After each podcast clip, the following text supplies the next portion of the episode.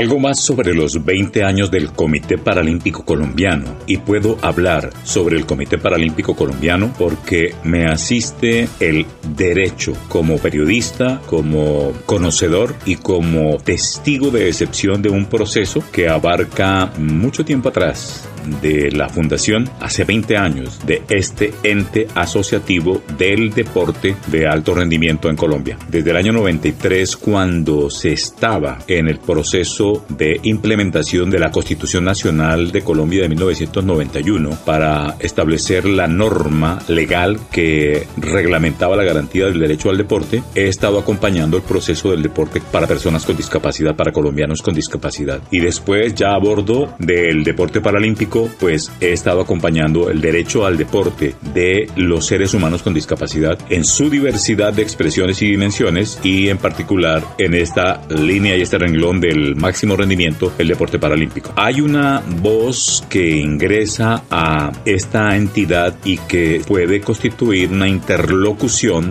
de estatura para conversar sobre el deber ser de la legitimidad que debe recuperar una entidad que no se basta con su legalidad también en este tiempo ahí, sino que lo más importante y lo esencial es la legitimidad que se construye con transparencia. Y de eso sabe hablar Claudia Fernanda Rojas, la economista que asume como gerente del Comité Paralímpico Colombiano. Desde un juzgado pretendieron silenciar esta voz con una petición expresa de que se prohibiera hablar sobre esta entidad y eso le ha sido negado. A quien de manera ilegítima ha pretendido esta y tantas cosas que buscaba siempre acallar voces, porque según ese entendido desde un pensamiento autócrata, de un ejercicio de autocracia en incompetencia, mediocridad e ilegitimidad, actitud ilegítima, pues se pretendía que una única voz podía hablar del tema allí en ese entorno y en esa entidad. Bien, hay una profesional con larga trayectoria y con una reputación que cuidar y con un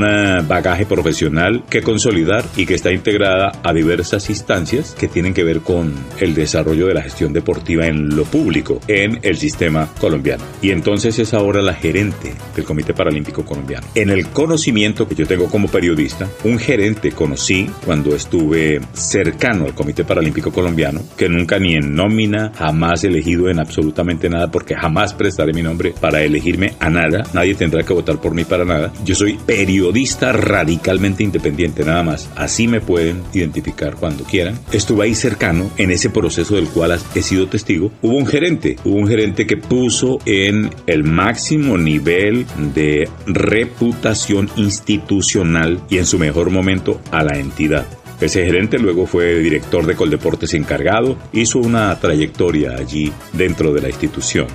Desde que ese gerente se fue de allí, más o menos hacia el 2009-2010, nunca se supo que hubiese un manejo gerencial adecuado y como corresponde de la entidad. Es decir, la mitad de la vida del Comité Paralímpico Colombiano no se le ha conocido gerencia y es la mitad de este tiempo. La segunda mitad, gerencia eficiente, eficaz, de reputación, transparencia, cuentas claras, rendición de cuentas al sistema, al público. De hecho, el Ministerio del Deporte en este tiempo está esperando rendición de cuentas de al menos dos o tres convenios que están pendientes por fin y quitar. De tal manera que esto para decir que esta voz en tan seguirá en la misma línea para seguir avanzando en eh, restaurar la integridad de una institución que debe dar cuenta de un proceso que hable de lo mejor de la inclusión real de colombianos con discapacidad que son capaces de manejar como corresponde una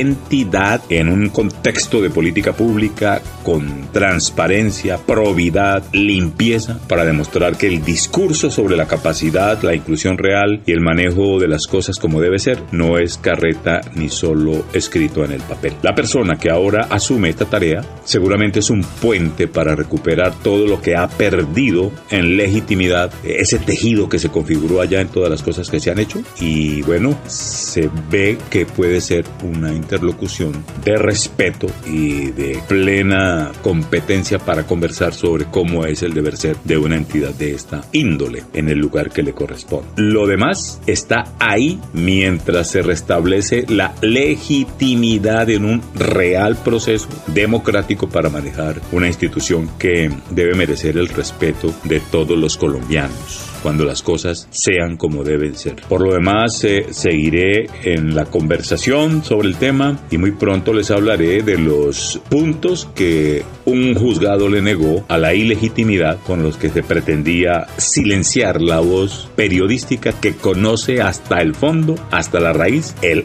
iceberg del aparato paralímpico que lamentablemente no ha llevado las cosas como deben ser para estar en su punto. Intentaremos dialogar con la profesional Claudia Fernanda Rojas, una economista reconocida en el ámbito del deporte, ha sido funcionaria de Coldeporte, funcionaria del Gobierno Nacional, en otras esferas, está vinculada con los Juegos eh, Junior de Cali Panamericanos de este año, es docente de la Escuela Nacional del Deporte, tiene una reputación, un nombre, un prestigio y una trayectoria que cuidar, entonces uno aspiraría a que allí hay un un elemento clave para que no sigan las cosas como en estos 10 años han ido todo el tiempo hacia abajo. Mi nombre es Hernando Ayala. Hace 40 años estoy aprendiendo de periodismo y aprenderé hasta el final. Y puedo seguir hablando de este y los temas que con legitimidad, con derecho, con conocimiento puedo mencionar, referir, auscultar desde el ejercicio periodístico. Seguimos en sintonía con los derechos y siempre en la filosofía del paralimpismo limpio construyendo paralimpismología, la disciplina que desde Inspirecima Latinoamérica, proceso Disney, vamos a seguir construyendo con creación original.